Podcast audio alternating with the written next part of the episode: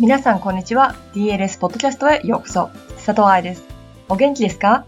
明日2016年1月9日は DLS オフ会でしょ？そちらでお会いできる人たち、とっても楽しみにしています。でも DLS フォロワーさんの中には海外在住の人も多いし、今回のオフ会に参加できないという人も多いと思ったので、今日のポッドキャストはいつもとちょっと違う構成にしました。オフ会のイベントの一つに、愛さんに聞いてみようライブを行います。これは2015年8月の2周年記念スペシャルで行ったやつで、いつもの疑問、レッスンでの悩みなどを私に聞いてみようというシリーズでした。これを今回のオフ会ではライブで行う予定です。実はね、この愛さんに聞いてみようというのは、教師のためのバレエ解剖学講座参加者の人たちは特典でついてきます。講座を受講すると、その講座から約1年後に復習、そして今までの疑問を話し合う場所として、私と1対1のスカイプコンサルで質問ができるんです。今日のポッドキャストはそんなオフ会に参加できない人のために、そして明日のオフ会でどんなことを聞こうか悩んでいる人のために、教師のためのバレエ解剖学講座第1期生のルイさんとの会話の一部をご紹介しますね。テーマは、長座で腰が落ちてしまう子供について、そしてハムストリングのストレッチについてです。ちょっと音のボリュームがおかしいのですが、スカイプからの録音なので許してください。では、どうぞ。いろいろあるんですけど、うん、なんか生徒のことが多いんですけど、もちろん。小学校3年生で、9歳の女の子なんですけど、うん、と床に足を前に伸ばして、うん、こう座った時に、うん、多分腰椎の部分ですかね、腰がすごく丸まっちゃう女の子がいて、うん、でで骨盤をこうぐっとこう引き上げるというか立てる、うんうん、の子供はぐっと立つんですけど、うん、その子だけは立たないんですね。うんうん、なんかこう丸まっちゃってて。うん、で、前にこう、こう前屈をさせようとすると、うん、あの骨盤から行く子は行くんですけど、うん、その女の子だけは骨盤がこう前に行かずに、うん、その背骨？背骨だけがこう前に行っちゃうようなので、で、バーレッスンとかになると、別にその、あの、一番に立った時は、その腰椎の部分は全然もう気にならなくって、ま、うん、っすぐはなるんですけど、グランプリエとかした時に、さっきの丸まったところが、前に押し、うんと、なんだろう、腰が落ち、子供が一人いるんですね。で、それを、なんかこう、できるだけこう腰をまっすぐにさせてあげたいんですけど、うん、私のやり方がわからないというか、その胸椎がどうなってるのかっていうのが全然わからなく彼女はすごくやりづらそうで、いつもストレッチとか前にこう、体を倒すときに、頑張ってこう前に行こうとするんだけど、骨盤がついてきてくれなくても、なんかこう背中が丸まった状態の子が女の子なんです。で、その子足を前に出番で上げても腰椎落ちますでしょう。落ちます。ね、あんまり足をすごく上げることはまだちょっとやってないんですけど、うん、だってベガジェとか45度ぐらい、90度までまだ上げることはやってないんですけど、うん、ベガジェした時はまだいいんですけど、グランプとかになっちゃうと、もう腰が丸く落ちちゃうっていうの。グランプリエで腰が落ちちゃう理由と、前屈で腰が落ちちゃう理由が2つ違うんですね。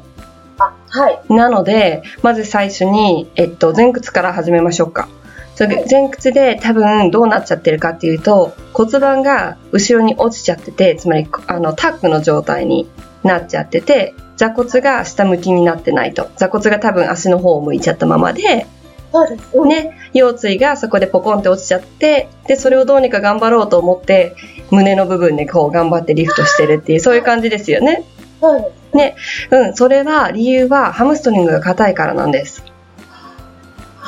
うん。で、なんでかっていうと、ハムストリングって座骨にすりてるじゃないですか。はい。でね、座骨について、えっと、モジュール2でちょっとカバーしたんですけど、あの、後で資料見てもらったらわかると思うけど、膝を曲げて足を前に上げたバージョンと、膝を伸ばして足を前に持ってきたバージョンだと、膝を伸ばした方が足が上がりづらいんだよっていう話をしたんですね。はいうん、でそれっていうのはハムストリングの長さが関与してくるからでどうして関与してくるかっていうとハムストリングが一番ストレッチされるバージョンっていうのが座骨と膝の後ろを通ってすねの骨についてるから膝を伸ばしている時の前屈が一番ハムストリングが伸びる状態なんですね。で、彼女はそれができてないんですよ。で、でこのせいで、さっき言ったみたいにグランプリエの時と違うよっていうのはここで、うん。なので、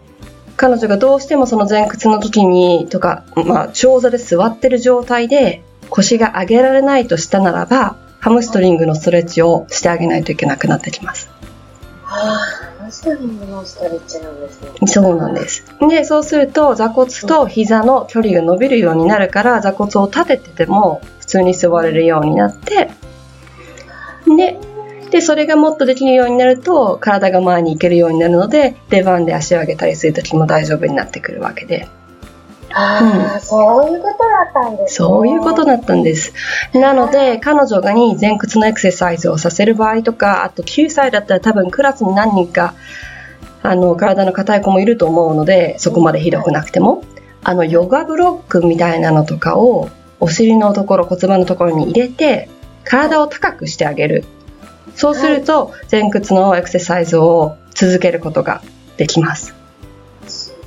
うん。で、床から上げてあげることによって、あの、ハムストリングのストレッチを緩和することになるんですね。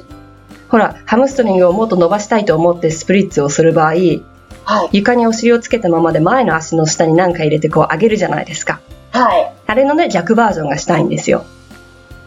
うん、だから足の下に何か上げて180度以上のスプリッツの代わりにお尻の下に何か入れて角度を減らしてあげることで正しいところをストレッチしてあげて無理なくね。うん、でそれがレッスンに使えるようになります。あそうなんですね。うん、わあ嬉しい。ちょっと早速。早速やってみてください。そうですね。うん。でない場合は、はい、ヨガブロックとかでない時は、あの。イエローページとかの本の上に座っててもいいし、あとうちの生徒で時々やらせるのは、ヨガマットを使ってます、エクササイズマットみたいなの。えっ、ー、とね、エクササイズマットは使ってない、ね、使ってないですか？あったらそれをね、くるくる丸めてお尻の下に入れるって手があるんですよね。そうするとほら道具買わなくても1個で全部使えちゃうから。はい。うん、そうじゃなかったらブロックの上に座って、で、背中がしっかりと伸びる高さまでお尻を持ってきてあげて、で、そこから徐々にブロックの高さを減らしていくように、エクササイズっていうかストレッチをしてあげるのが一番手っ取り早いです。はあ。うん。大人の人がそのような場合は、同じようにお尻の下に物を入れるっていうのもできるけど、ちょこっとだけ膝を緩めることで、こう背骨を持ち上げる感覚を作ってもらうっていうのでもいいかもしれないけれど、子供の場合はね、それを感じるのがちょっと難しい。9歳だから、ちょっと難しいと思うので、はい、そこは入れなくても大丈夫だと思います。はい、わかりました。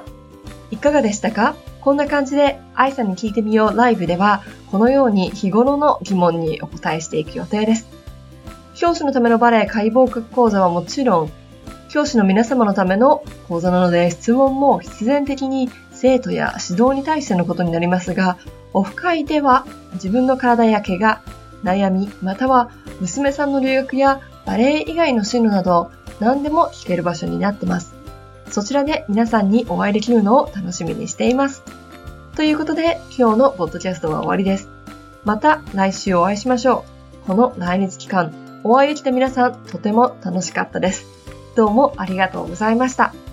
ハッピーダンシング、佐藤愛でした。